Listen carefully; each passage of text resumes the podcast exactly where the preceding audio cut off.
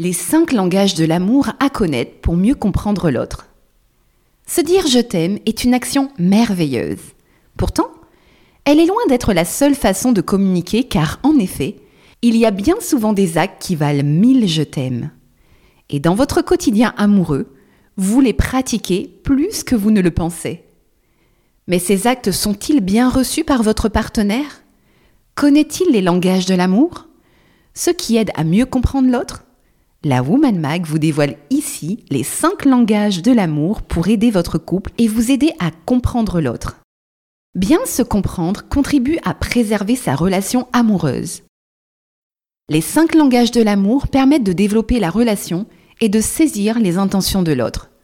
Voici comment ils se répartissent. Les paroles valorisantes. Les paroles valorisantes au sein du couple sont essentielles.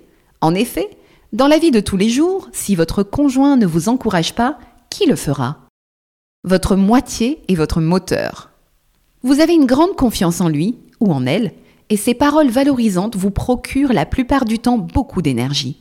Elles sont cruciales pour vous aider à retrouver confiance en vous. Il peut s'agir de compliments physiques, vestimentaires, ou sur la personnalité, de propos plaisants, d'excuses sincères, ou de requêtes visant à aider la relation ou à aider l'autre dans sa progression. Les moments de qualité. Les moments de qualité sont une aubaine pour découvrir l'autre, partager, échanger et comprendre. Donner de l'attention sans rien attendre en retour est en effet crucial, et en amour, l'attention est ainsi précieuse qu'elle ouvre la communication sous toutes ses formes, physiques ou verbales. Entretenir les moments de qualité peut passer par le simple fait d'être avec l'autre, sans forcément chercher une activité commune, par le fait de ne rien faire, par le regard prolongé, par l'appréciation de la présence de l'autre. Rien de tel que le partage d'un instant précieux pour s'ouvrir, se dévoiler et aider son ou sa partenaire à se dévoiler. Les cadeaux. En amour, le cadeau parfait n'est pas forcément celui qui coûte cher et ceci pour une raison très spéciale. Dans son livre Les langages de l'amour, Gary Chapman explique que les cadeaux passent un message puissant à celui qui le reçoit, qui indique que l'autre a pensé à lui. Les cadeaux en amour sont ainsi une forme d'expression de la pensée pour l'autre, et la valeur de ces derniers passe bien après. Un mot doux caché dans la voiture du conjoint, un bijou fabriqué soi-même ou un objet acheté en magasin aura la même valeur sentimentale.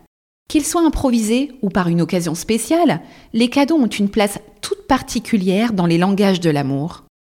Les services rendus.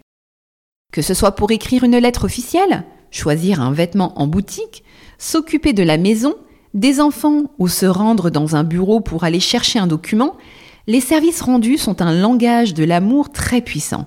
En effet, il ne s'agit pas de tout faire pour l'autre au point de trouver tout cela pénible, mais de donner de son temps et de son énergie et de se rendre disponible pour l'autre, peu importe le service rendu. De cette façon, les services rendus sont perçus comme l'expression de l'amour et comme l'envie de faire plaisir.